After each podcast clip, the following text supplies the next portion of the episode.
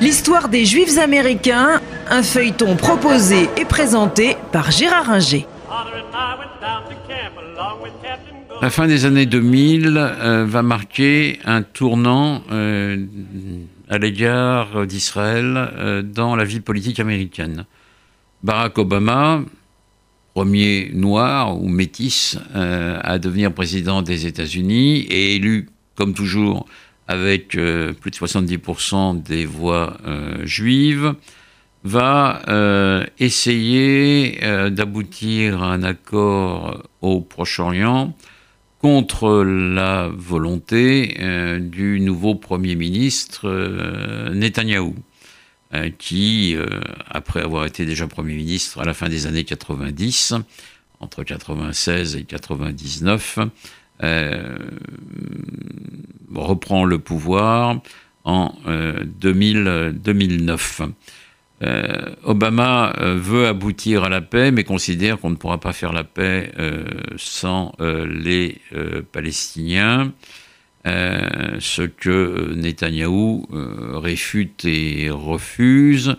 Après quelques tentatives de compromis entre les deux hommes, rien ne sera plus comme avant, non pas sur le plan militaire, les États-Unis vont continuer à aider Israël, mais euh, parce que euh, les deux hommes ne s'entendent absolument pas et euh, se détestent cordialement, au point qu'on verra Netanyahou aller aux États-Unis sans rencontrer Obama pour faire des discours devant le Congrès américain, ce qui est pour le moins un manque de courtoisie élémentaire.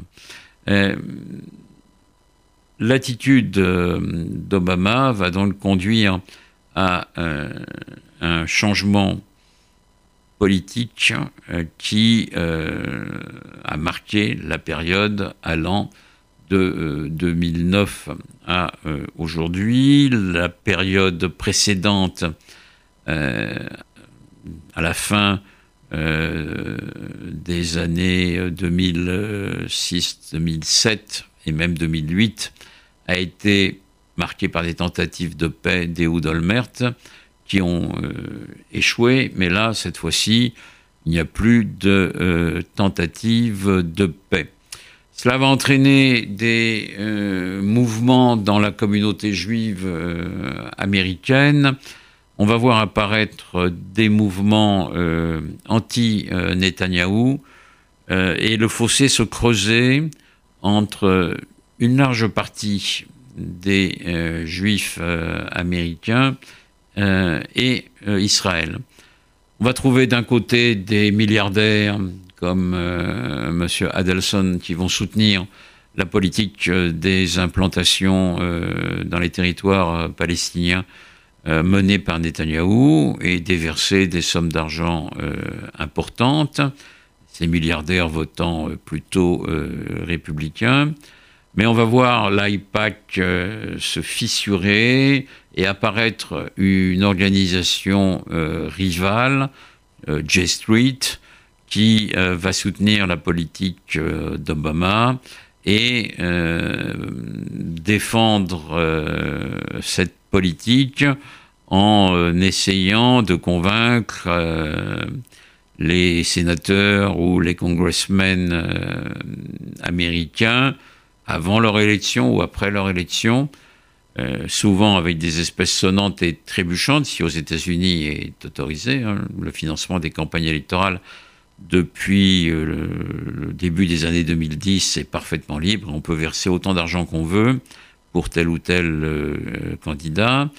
Et puis le fossé va se creuser parce que en Israël, Netanyahou, parce qu'il a besoin des voix religieuses, va prendre des attitudes qui ne vont pas plaire aux juifs américains.